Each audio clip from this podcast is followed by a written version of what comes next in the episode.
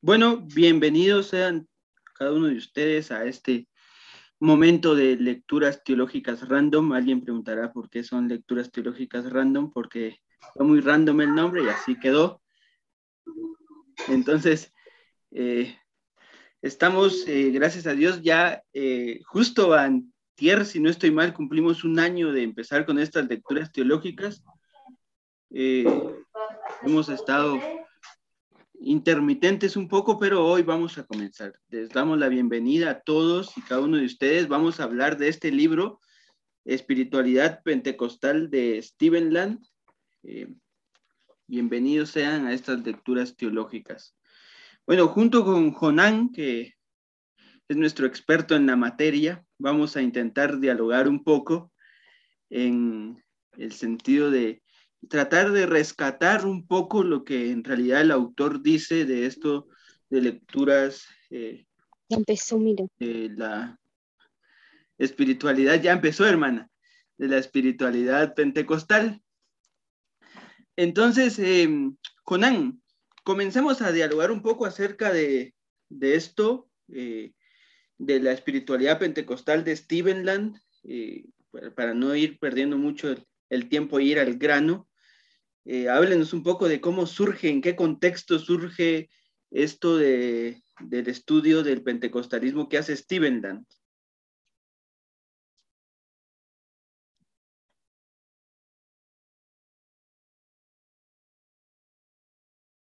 Ok, gracias Henry, eh, bienvenidos a todos. Eh, qué bueno verles acá, luego de un par de, meses de ausencia, estamos retomando estas, estas lecturas y, y bueno, este, la dinámica es que vamos a estar exponiendo algunas ideas entre Henry y yo.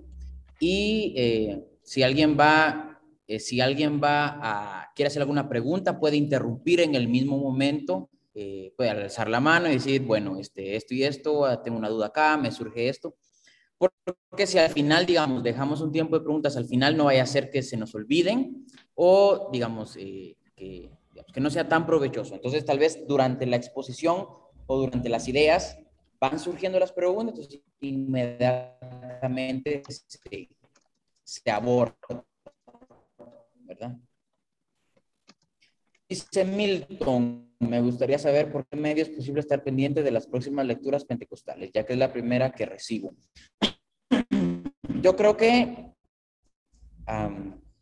eh, puede ser, ah, bueno, tenemos una, bueno, para que Milton tenga acceso a, a, estas noticias. ¿Estamos? ¿O Ok.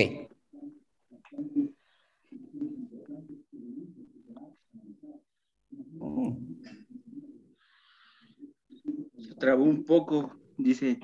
Sigo, Nani está teniendo ahora? algunos. más o menos. A ver, ahora? Sí, ya. Yo creo que ya. Ahora, ok. Entonces les decía que, que Milton pregunta dónde saber, en, dónde encontrar más información. Entonces Henry va a poner ahí el link de Facebook para que puedan ahí tener acceso a la información. Ok. Entonces, vamos a hablar hoy eh, acerca de Stephen Land y su propuesta de espiritualidad pentecostal. Entonces, vamos a establecer algunos momentos históricos para ubicarnos en nuestro, en nuestro trabajo hoy. Primero, la pregunta es, ¿dónde y cuándo surge el pentecostalismo? Entonces es una pregunta complicada para comenzar. Primero porque, ¿qué es el pentecostalismo? ¿Verdad? Entonces uno podría decir, bueno, el pentecostalismo es un movimiento cristiano que surge a inicios del siglo XX, finales del siglo XIX, a inicios del siglo XX, eh, con algunos avivamientos en Estados Unidos, por ejemplo. El gran avivamiento famoso de Los Ángeles en la calle Azusa, por ejemplo. ¿Verdad? 1906. Pero luego también uno dice, ok, pero el pentecostalismo también puede surgir en los ayudamientos de Topeka, Kansas, que es en otro lado, en Estados Unidos. Pero luego llegan otros expertos en pentecostalismo y dicen, ok, pero también hay ayudamientos en la India, por ejemplo. Siempre dentro de la, dentro de la primera década de, de 1900. Y luego tenemos el avivamiento de Valparaíso en Chile. Y luego tenemos el avivamiento de Gales en Inglaterra siempre en, dentro de los primeros 10 años del, pentecostalismo. Entonces uno se pregunta, ¿dónde empezó el pentecostalismo? Y la, respuesta más, más honesta es en varios lados. ¿Me, siguen ahí? Entonces, es, eh, sí, eh, surge en varios lados. Ahora, ¿qué características tiene el pentecostalismo? Bueno, uno podría decir, bueno, los pentecostales oran muy fuerte. Ok, esa es una. Pero ¿qué pasa eh, en, el pentecostalismo en Corea del Sur, donde no oran muy fuerte? ¿Será que son pentecostales o no? Entonces uno dice, ok, entonces la característica del pentecostalismo es el bautismo en el Espíritu Santo, con la evidencia inicial de hablar en otras lenguas. Pero luego podemos preguntarnos, ¿pero todos hablan en lenguas?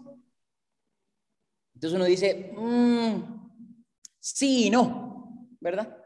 Entonces, en ese sentido, eh, vamos a decir en esta, en esta clase de hoy, en esta lectura, que el pentecostalismo es un movimiento cristiano que tiene énfasis en el Espíritu Santo, en la, en la persona y obra del Espíritu Santo con todo lo que esto conlleva, ¿verdad?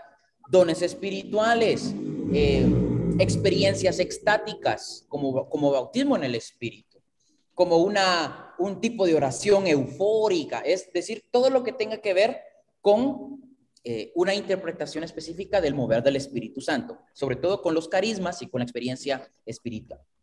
Donde surge, surge en varios lados, surge en, en varios momentos, ¿verdad? No existe un momento específico. Sin embargo, la, la, historiografía o la historia sí dice que, por lo menos, se sabe que el, uno de los primeros avivamientos que, que dan inicio al Pentecostés sobre todo clásico, es, por ejemplo, el surgimiento de la Iglesia de Dios, que, que, data, por ejemplo, en el avivamiento de 1896 en las montañas de Carolina del Norte, Estados Unidos, y que luego, 10 años después, surge el avivamiento en, en la calle Azusa en 1906, pero que también hay el, el avivamiento en, en, en Kansas y los avivamientos fuera de Estados Unidos. Es decir, una vez más, el pentecostalismo surge en varios puntos, en varios momentos. Pero ¿qué los unifica? ¿Qué unifica esta serie de, de, avivamientos misioneros, de avivamientos espirituales alrededor del mundo? Bueno, va a decir un señor llamado Walter Hollenberger, lo que unifica o lo que une a los pentecostales es la experiencia espiritual. Es la experiencia espiritual. Eh, una experiencia, eh, si me ayudas con los micros, Henry, es, es, es, una experiencia que va acompañada de una serie de cosas, que va acompañada de una serie de, le voy a usar esta palabra, de signos. Esta es una palabra crucial. Es una experiencia que está acompañada de signos. ¿Qué signos? Una serie de signos corporales diversos, ¿verdad? Hablar en lenguas, saltar, dar vueltas, bailar, llorar, gritar, gemir, eh, dar vueltas no solo así, sino dar vueltas así también en el piso, eh, movimientos eh, no ordenados. Y digo voluntariamente no ordenados porque por lo general los pentecostales son criticados por áreas un poquito más conservaduristas en el cristianismo por el desorden el desorden o el, o el, sí, el desorden con lo no ordenado no es lo mismo. Y por eso yo, pues, digamos, la liturgia pentecostal no es desordenada, es no ordenada. Sobre todo porque estoy tratando de hacer una especie de, de, énfasis con lo que los pentecostales hacen y con, y con lo que no hacen también. Entonces, en ese sentido, va a decir Walter Homlenberger, lo que, lo que une a los pentecostales no es necesariamente la doctrina del bautismo en el Espíritu, sino la experiencia misma que está haciendo en la liturgia. Entonces, ante esta diversidad, ante esta diversidad de expresiones pentecostales en, dentro del pentecostalismo, es que lo que es, lo que quiere proponer un poquito Steven Land. Entonces, Steven Land es un teólogo pentecostal clásico, específicamente eh, formado en la, en la iglesia de Dios. Y él lo que quiere hacer es investigar, por ejemplo, documentarse de lo que él llama la espiritualidad pentecostal. ¿Qué es la espiritualidad pentecostal? Va a decir Steven Land. Él la va a definir de la siguiente manera. Él la define como, ah, como la integración de tres elementos. Entonces, la espiritualidad pentecostal es la integración de tres elementos. ¿Qué cosa? La doctrina, las prácticas y los afectos. ¿Cuál es el elemento, podemos decir, novedoso de lo que Steven Land dice? Es la palabra afectos. Es decir, los pentecostales tratan de creer correctamente, tratan de practicar la fe correctamente, pero también sienten o buscan sentir correctamente. Ahora, el adverbio correctamente no lo voy a tratar mucho porque es muy, muy complicado, creo yo, porque nos podríamos preguntar, ¿verdad? ¿Y qué es lo correcto? Y, digamos, ¿y quién establece qué es lo correcto? ¿Verdad? La doctrina, bueno, ¿quién estableció la doctrina? Entonces podemos, digamos, irnos por otro camino. Entonces, el, el tema de la espiritualidad pentecostal, va a decir Steven Land, es la integración de tres elementos. De nuevo, la doctrina, las prácticas y los afectos. Y él dice, ¿verdad? Él dice, ok, vamos a poner atención a la palabra integrar, porque cuando usamos balance o utilizamos equilibrio, estamos teniendo dominios separados, dice él.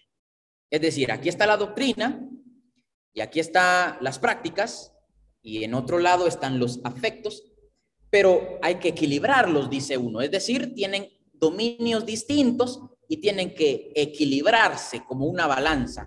Y dice él, no, no quiero hablar de equilibrio, no quiero hablar de, de, de, balance, quiero hablar de integración. Es decir, que lo que creo doctrinalmente puede ser transformado por lo que siento también,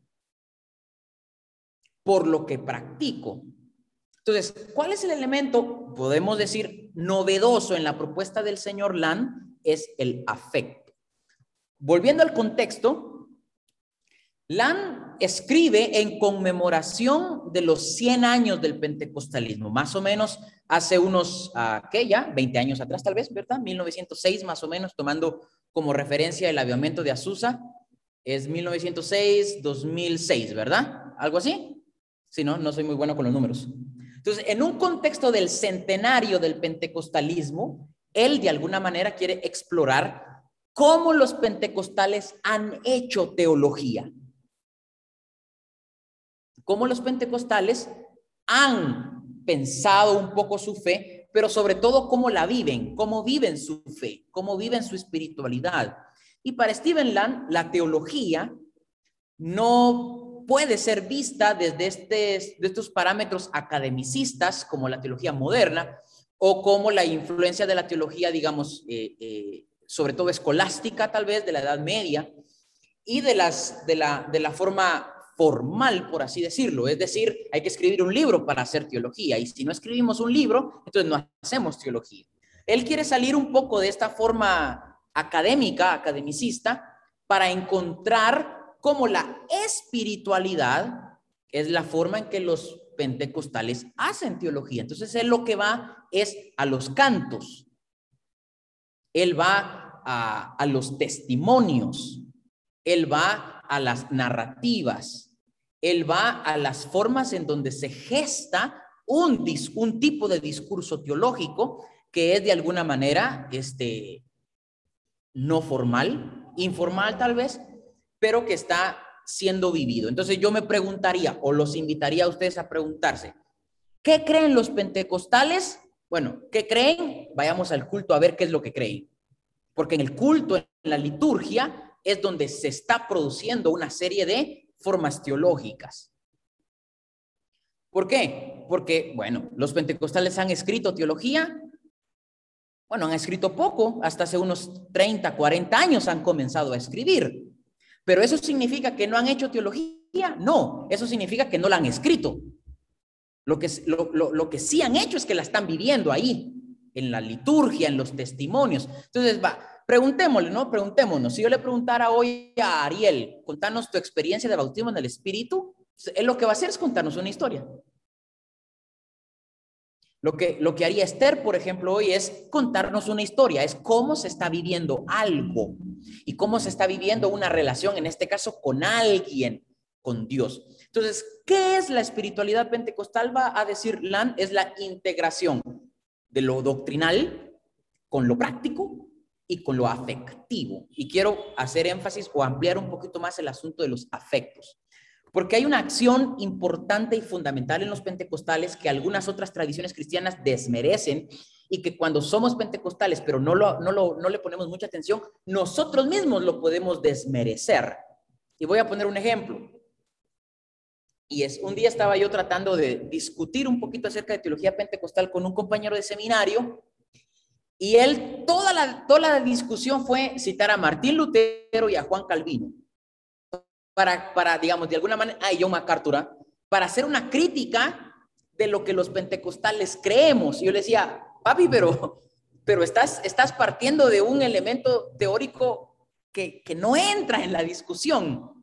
Entonces, su, su tesis era, los pentecostales no tienen teología porque no logro encontrar porque no logro encontrar eh, elementos de los luteranos, de los presbiterianos, de los eh, eh, eh, de estos pensadores que digamos son más sistemáticos en la teología pentecostal. Le decía, creo que tenemos un problema aquí, le decía yo. Y es, no estamos ubicando cómo los pentecostales están de alguna manera haciendo su teología. Y el asunto importante que les decía es el asunto del sentir.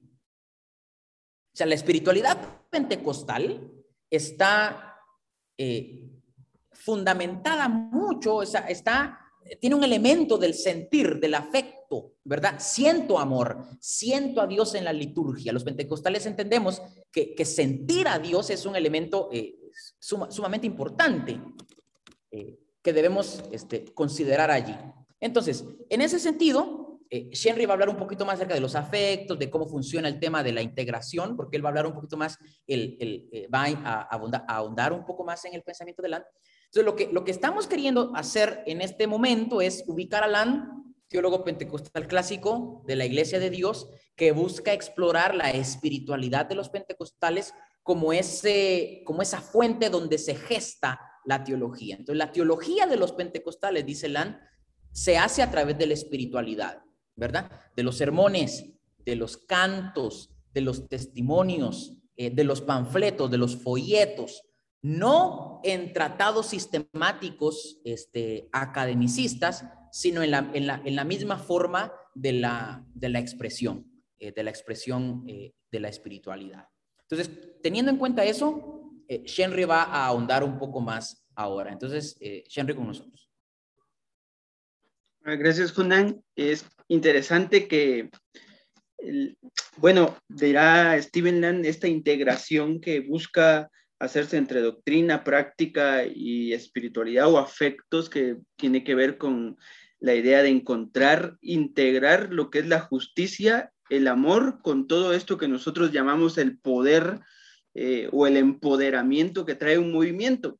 Y aquí me parece curioso e interesante que Land nos va a comenzar en esta, nos va a llevar en esta metodología eh, de de las narrativas, los cantos y dirá, bueno, el pentecostalismo primero no es una cuestión de hegemonía.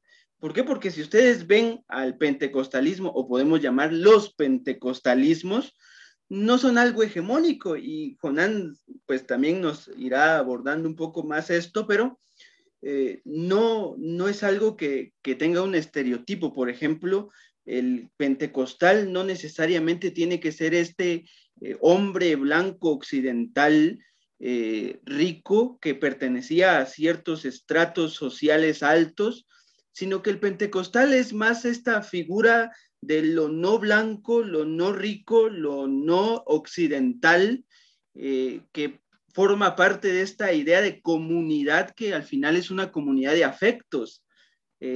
pues no quiero usar la palabra tal vez hacía la ligera, pero eh, me parece que es como una forma de protesta de decir Dios no es un Dios de jerarquía solamente, sino es un Dios que puede estar en cualquier estrato social y no necesariamente en los estratos ya establecidos por el occidentalismo, porque si nosotros vemos en nuestras áreas de trabajo, por ejemplo en Guatemala, si nos damos cuenta, hay iglesias rurales lejanas, eh, iglesias pentecostales. El pentecostalismo se vive en áreas rurales importantemente, eh, más que dentro de las urbes, por ejemplo.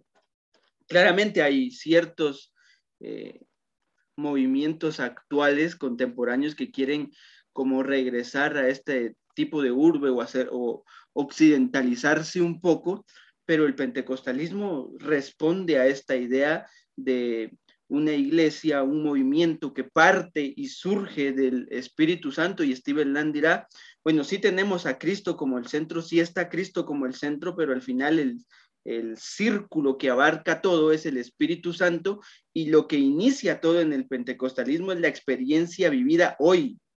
Y esta experiencia vivida hoy que no tiene dueño, esta experiencia vivida hoy que tiene como inicio eh, todo lo no hegemónico presentado por esta occidentalización que nos decía, bueno, el hombre blanco era quien tenía que más posibilidades de, presentarse delante de Dios, por ejemplo, pero en este movimiento que da partida en el sentir, eh, es algo como el, Espíritu Santo se manifiesta en el no blanco, en el no masculino, en lo no eh, rico, eh, en lo rural, por ejemplo, y en todo este movimiento que nosotros encontramos. Pero, ¿cómo ve Jonan esta parte de, que nos presenta Steven Nan?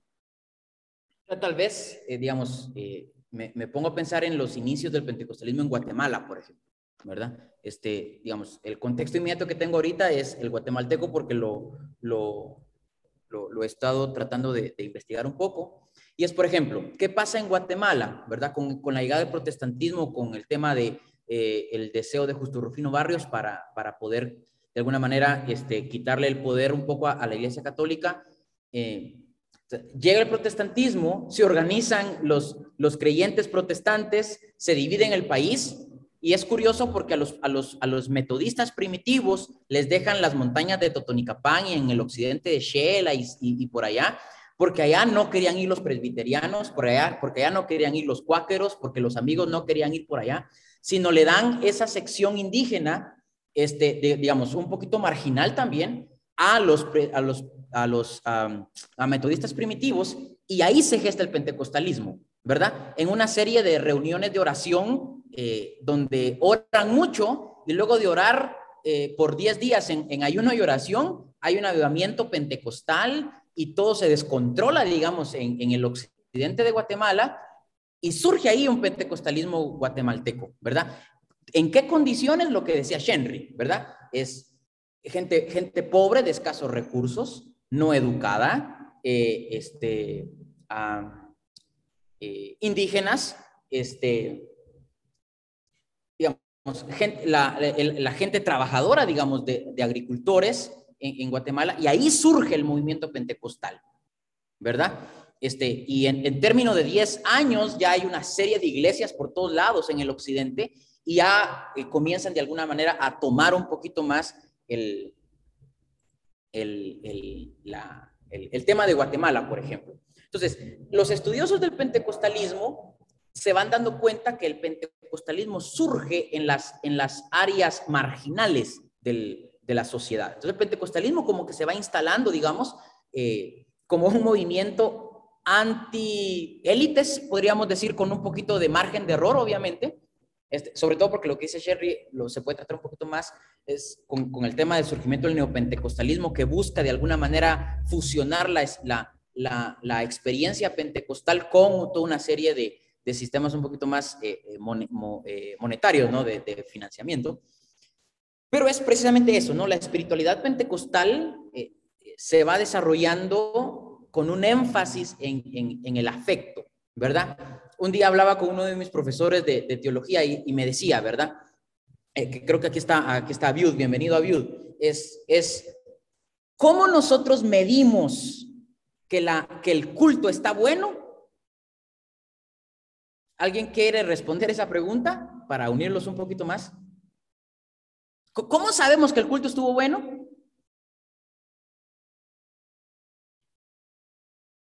No, pues están muy callados hoy. Porque lo sentí.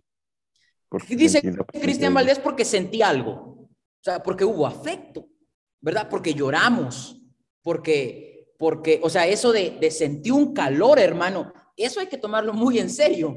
O sea, es, eso está pasando en, en, la, en la espiritualidad, ¿verdad? Dice Kevin Cantoral, porque hubo fuego, claro que sí. Hubo lágrimas, hubo milagros, hubo, hubo ministración, hubo poder de Dios que se manifestó. Por eso es que los cultos pentecostales son, son buenos, porque están dotados de afecto, ¿verdad? Este, algo que, que tal vez algunas otras tradiciones cristianas no, no están de alguna manera considerando legítimo. Entonces, en ese sentido, la pregunta es, ¿verdad? ¿Y cómo eso, eso de sentir es válido, ¿verdad? Entonces, ¿qué, qué es ese ¿Hay criterios para, legitimar, eh, Henry? Claro, es que la idea de, de, la teología pentecostal es un poquito salir de esta dicotomía que tal vez hemos ido creando cada uno de nosotros en que hay una diferencia entre el sentimiento y la razón, que al final es una cuestión muy moderna, muy de la modernidad, de decir, bueno, tenemos que supervisar todo por medio de la razón y el sentir va a quedar un poco relegado Ah, porque no es racional en, nuestro, en nuestras formas de ver. Entonces, eh, por eso es que muchas veces hacemos esta cuestión de, ah, el sentir no está como invalidado porque no es una cuestión racional. Pero Steven Land dirá, hay unas ciertas apreciaciones fenomenológicas pentecostales a las cuales hay que darle eh, seriedad este afecto, este sentimiento o esta experiencia hoy es este inicio de la teología. No significa que tengamos que sistematizar eh, racionalmente porque sería caer en algo que no, que, el pentecostalismo no está como muy compatible con sus inicios. O sea, ¿por qué queremos racionalizar algo que hemos eh, apreciado, hemos sentido, eh, si en realidad la teología para el pentecostal surge de la experiencia hoy esas experiencias constantes que no tienen un dueño, porque no podemos decir que el movimiento pentecostal tenga un fundador como tal, si hay pentecostalismos en diferentes lugares que tal vez estos no tuvieron relación unos con otros.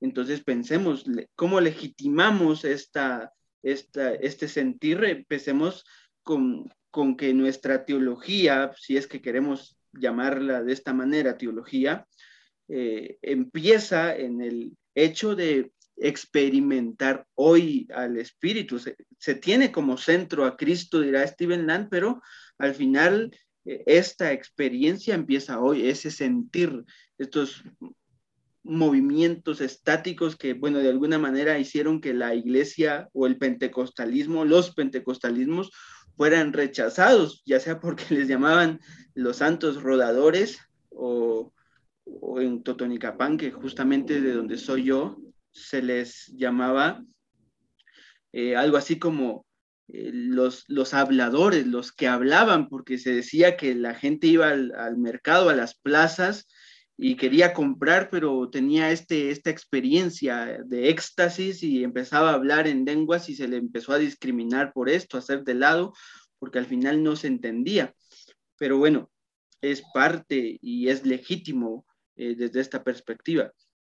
Entonces, entonces en, en, ese sentido, oh, Henry desapareció o me trabé yo. Se trabó, pero ya lo vemos otra vez. lo siento, el Internet de Claro es una bendición en Guatemala. Este, eh, entonces, es, es, precisamente eso, ¿no? Es, es, pongámosle atención, digamos, a la historia y a cómo nosotros vamos entendiendo la Biblia, por ejemplo. ¿verdad? Porque uno, uno podría decir, ok, pero estas experiencias extáticas son legítimas, son bíblicas. Claro, son bíblicas. ¿Por qué? Porque el pentecostal no va a la Biblia para averiguar, digamos, este, eh, eh, un asunto doctrinal de primera mano. No, lo que, lo que hace el pentecostal es que experimenta y luego va a la Biblia para averiguar si lo que experimentó ya lo experimentó alguien más, ¿verdad? Y si tiene algunos elementos, por ejemplo. Entonces, cuando uno le pone atención al surgimiento del pentecostalismo en Guatemala, la historia muestra un patrón bien chilero y es, bueno, la Biblia dice que hay pentecostés, lea, oremos entonces para vivir pentecostés. Luego de, luego de varios años de orar, de 10 años de oración en Guatemala, y, en, y, en, y, en, y, en, digamos, en alguna historia de los pentecostalismos en otros espacios, es, se oraba, se tenía una experiencia y luego de la experiencia se, se preguntaba, ¿y qué pasó aquí? Entonces vamos a la Biblia para averiguar qué pasó. ¿Y qué pasó? Pentecostés.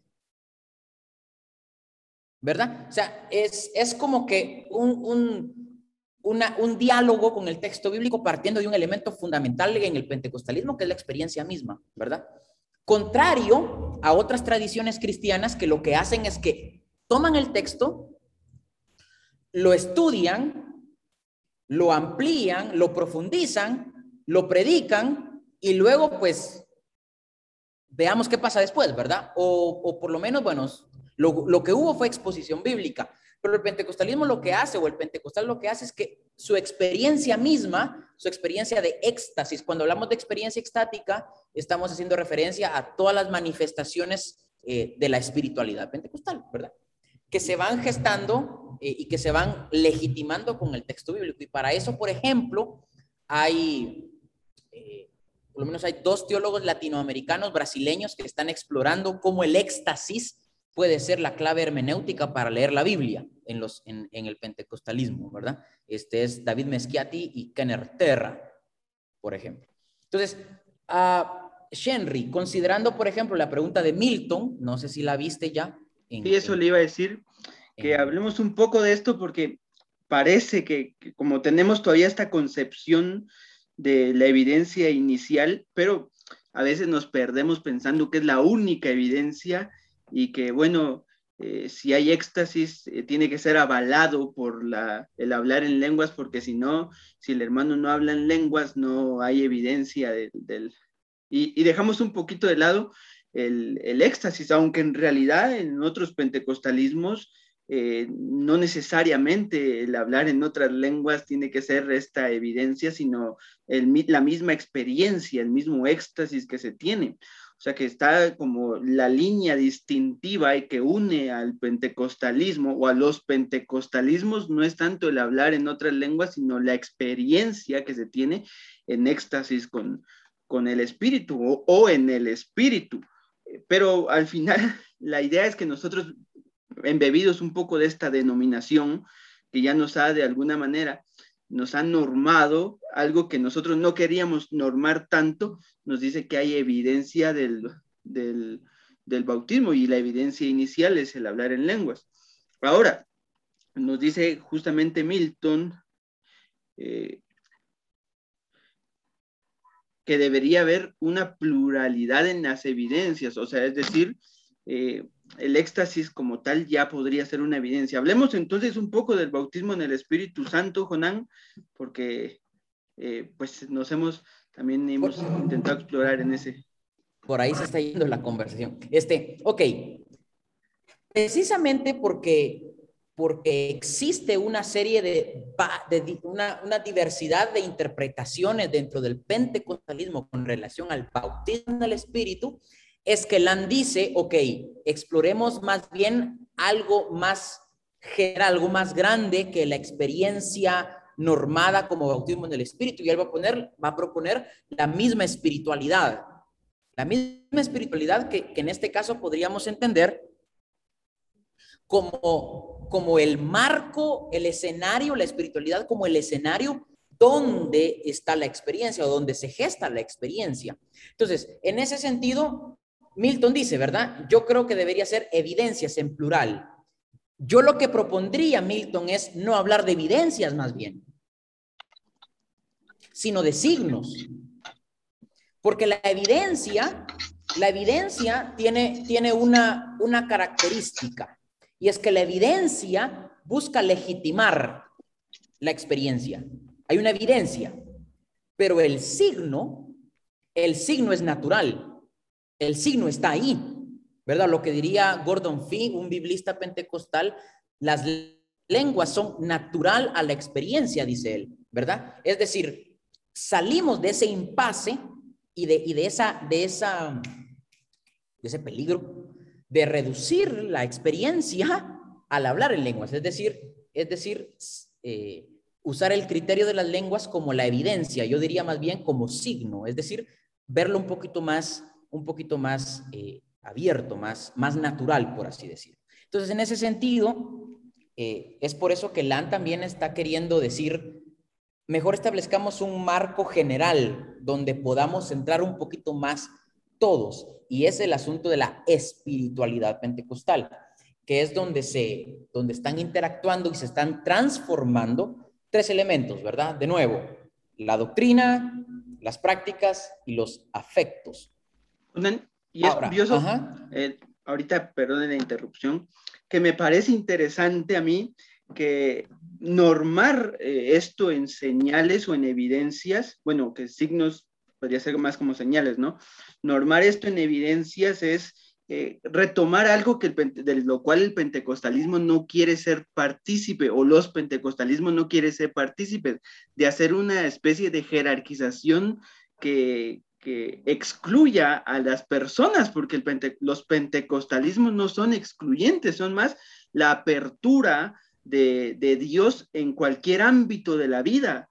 Eh, en, pensar que, que, no se puede normar la experiencia o no se puede privatizar esta experiencia pensando entonces que ahora si no hay una evidencia como el hablar en lenguas, entonces no se pertenece a esta comunidad alternativa a la cual vamos a llamar el pentecostalismo. Eso sería retomar algo que no queremos como pentecostales, que es eh, hacer una hegemonía dentro de un movimiento que es la apertura para todo el que quiera experimentar, el que parta de la experiencia. Entonces nos da esta apertura de estos signos que nos dicen, bueno, está abierto, Dios está para todos. Dios está para las mujeres, Dios está para los niños más que para los adultos incluso. Dios está para el, para el hombre de raza negra, eh, para los indígenas de nuestros pueblos, eh, para nosotros que también venimos de, esta, eh, de este lugar como llamado Latinoamérica, que ya nos han puesto un nombre, pero que ahí está el pentecostalismo en el tercer mundo. entonces, caer en una normativa por una evidencia inicial sería ir en contra de esto. Sí, entonces, en, ese sentido, eh, vuelvo y repito, ¿no? Es como que la propuesta de Land, que también otro día la podemos este, criticar también, este, lo que está haciendo Land es encontrar elementos un poquito más, más grandes, ¿verdad? Que, que traten de liberar, digamos, el pentecostalismo de una normatividad que corre el riesgo de reducir el movimiento del espíritu a una forma de, verlo, ¿verdad? Entonces lo que el pentecostalismo, el pentecostalismo, digamos, está en constante tensión, ¿verdad? De, de, liberarse, digamos, de, parámetros ya establecidos. Entonces, en ese sentido, lo que dice Kevin, quien han escrito la historia, nos plantean de manera negativa la mística y todo eso que se sale de la norma de la razón. Y es curioso porque cuando uno lee, por ejemplo, los primeros capítulos de Alan Anderson en su libro El Pentecostalismo, eh, Historia del Pentecostalismo creo, este, él cuenta más o menos cómo en la historia de la iglesia cristiana se han desarrollado las perspectivas de los carismas. Entonces, nosotros sabemos que por lo menos en los primeros 100 años de la iglesia cristiana, los carismas estaban ahí, ¿verdad? Los carismas del Espíritu. Pero luego se pasa al segundo periodo de la historia de la iglesia cristiana, donde ya están los padres de la iglesia, y se va entendiendo que los carismas van cesando. Se entra al, periodo de la, al tercer periodo, que es el, periodo de la Edad Media, por, por ejemplo, cuando la iglesia se institucionaliza y surge el escolasticismo. ¿Y qué es el escolasticismo? Es esta tendencia de la iglesia a hacer teología de manera académica, racionalista, donde la razón se instaura como el criterio normativo de la fe.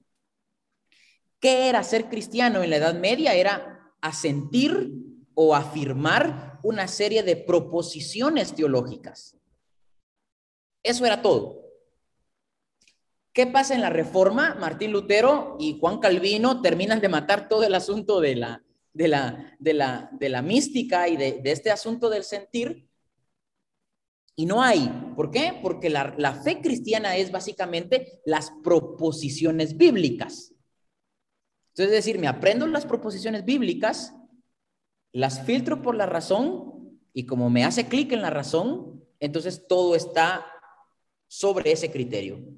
Entonces, el asunto místico, el asunto de, del sentir, el asunto de, de, el afecto, no, no, no tiene lugar. Sobre todo también el asunto del cuerpo, ¿no? El asunto corporal eh, va siendo relegado, ¿verdad? Porque, porque sentir no tiene, no tiene sentido si no es a través de la razón.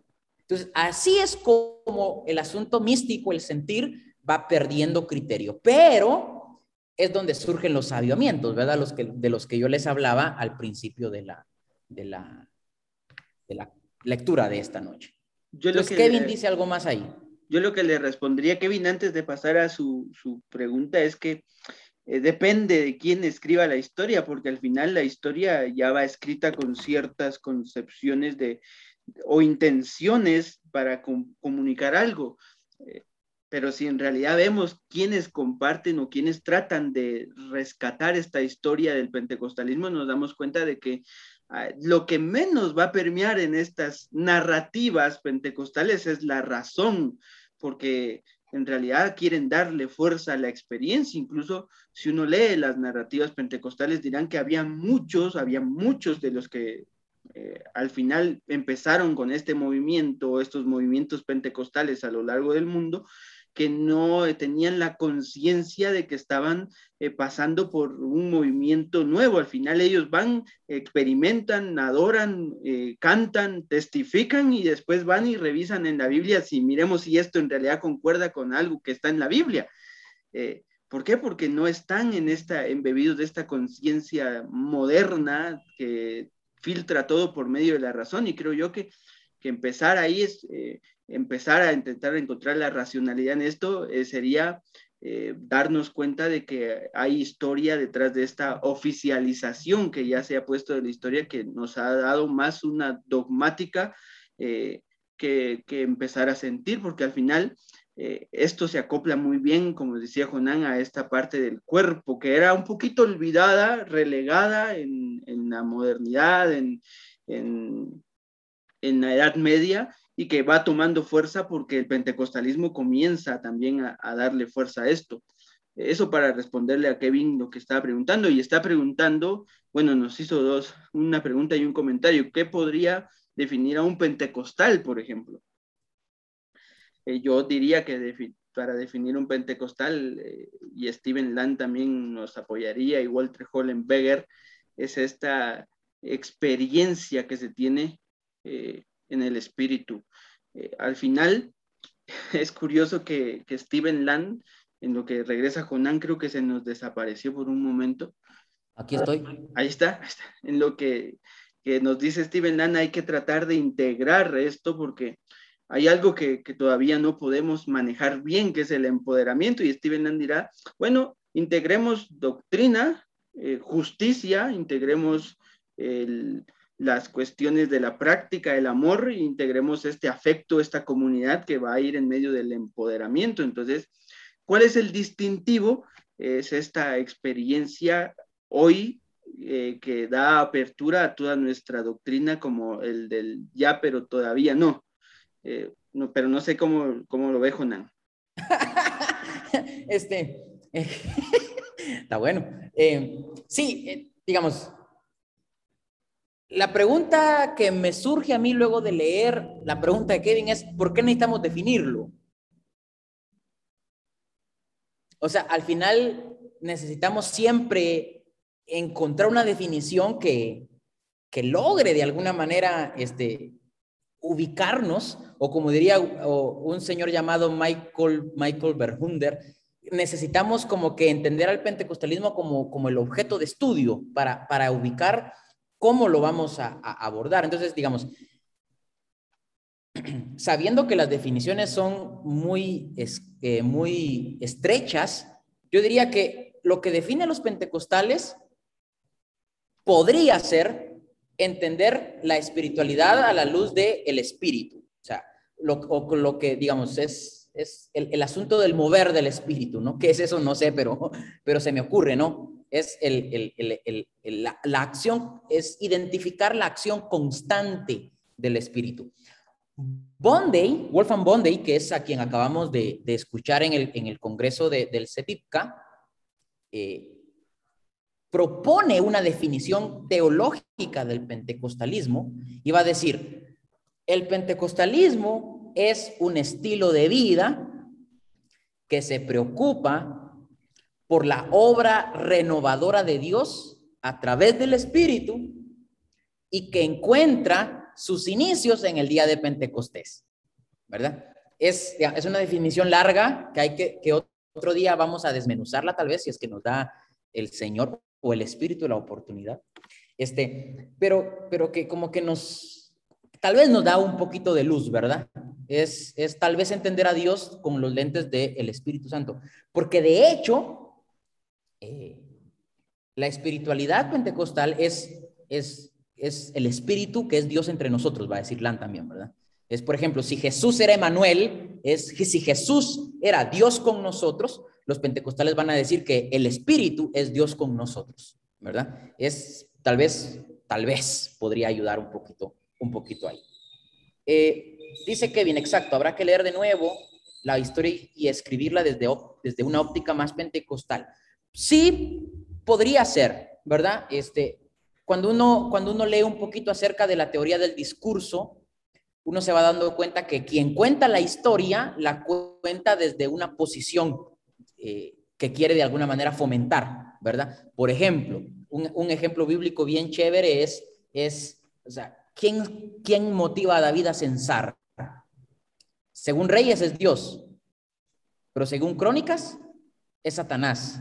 Entonces, quien te cuenta la historia, te cuenta la historia desde una perspectiva, desde una voy a usar esta palabra, ideología, desde una serie de intereses, ¿verdad? Tal vez Reyes quiere, está un poquito más a favor de David y por eso cree que el que fomenta o el que impulsa a David a, censar es Dios, pero tal vez Crónicas no está muy a favor de David y para él es el diablo. Es, perdón, es Satanás. Entonces, es una cuestión de perspectiva y uno tendría que siempre estar revisando porque lo que se dice nunca agota lo que en realidad pasó. ¿verdad? O lo que pasa. Henry. Sí, yo lo que pensaría es, eh, con esta misma forma de discurso, el hecho de para qué queremos nosotros eh, venir y, reescribir una historia. Bueno, en realidad, si queremos reescribir la historia, reescribámosla desde estas perspectivas no occidentales que al final también tienen algo que contar, no solo el occidente, porque se ha apropiado el occidente y esto donde ya surge este movimiento tal vez un poco de colonizador y que nos dice, bueno, también hay historia, hay sabiduría también en otros relatos, no necesariamente solo en esta historia oficial que ya se nos ha dado y se nos ha dicho y se nos ha contado, por ejemplo. es curioso que las historias independentistas, por ejemplo, eh, son contadas tal vez no desde la perspectiva del que es en realidad el, al final el que surge de esta independización. Uno ve la historia de Guatemala, por ejemplo, y nos cuentan la historia de Atanasio, de Tecunumán, perdón. Y es curioso que Tecunumán contado desde la perspectiva de, de, de una perspectiva donde pierde frente a la corona española y al final es nuestro héroe nacional. Eh, es nuestro, nuestro héroe, pero en realidad será la historia contada desde los que vivieron eh, estas circunstancias. Bueno, hay que escribirla, hay que encontrar que también hay, hay otro tipo de, de historia y es lo que queremos de alguna manera que se vaya resaltando en esto. Eh, Kevin pregunta, ah, no, es de Nilsson, perdón. ¿Cuál es el lugar del espíritu y la palabra en el quehacer teológico del pentecostalismo. Partimos de la experiencia, la doctrina. Si es así, ¿existen peligros al abordar nuestra teología de esta forma?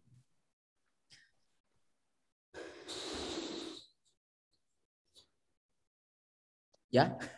Ya, ya, ya una pregunta muy larga. De hecho, Ok. eh, Ajá. voy- Steven Land dice que los pentecostales en sus inicios, eh, esos sí eran bien cuidadosos de revisar que sus prácticas no salieran de las normas o de lo escrito o establecido por el, por el texto bíblico. Eh, hay, hay peligros, dirá alguien, ¿qué pasa si yo tengo una experiencia de, yo qué sé, me estoy enamorando en el culto y pienso que es el espíritu? Porque pasa, ¿no? Eh, que nos, no, es que el amor, pero uno confunde estas cuestiones. Eh, ¿qué, ¿Qué pasaría al final? Eh, yo, bueno, algo así interpreto que nos quiere comunicar de Nilsson.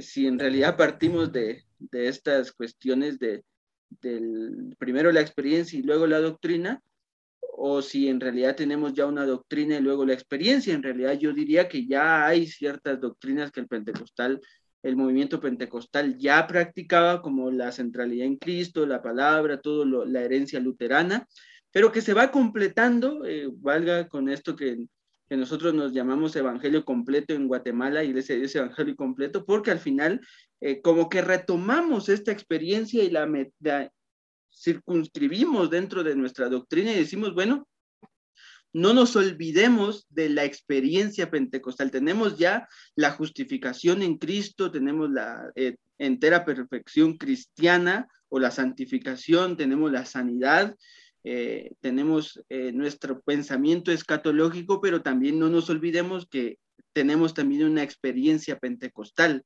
una experiencia en el espíritu que, que da paso a estas cuestiones de la práctica que no necesariamente la práctica tiene que ir en contra de las doctrinas que ya hemos tenido como base bíblica. Yo, yo, yo considero que, digamos, cuando uno lee por lo menos el primer capítulo del texto de Land, él, digamos, él aborda precisamente el tema de, ok, do, si, si partimos desde esta misma espiritualidad, digamos, que se gesta en los espacios litúrgicos, en, en los espacios personales, ¿dónde queda el texto? Y es curioso porque él, él, dice, ¿no? O sea, si somos honestos con el proceso de escritura del texto bíblico, la palabra de Dios escrita es posterior a la palabra de Dios que está haciendo. O sea, el texto escrito, la, la Biblia como palabra de Dios escrita, sigue más bien a lo que la misma experiencia ha gestado. O ¿Qué leemos en la Biblia de Nilsson? No leemos doctrina de primera mano.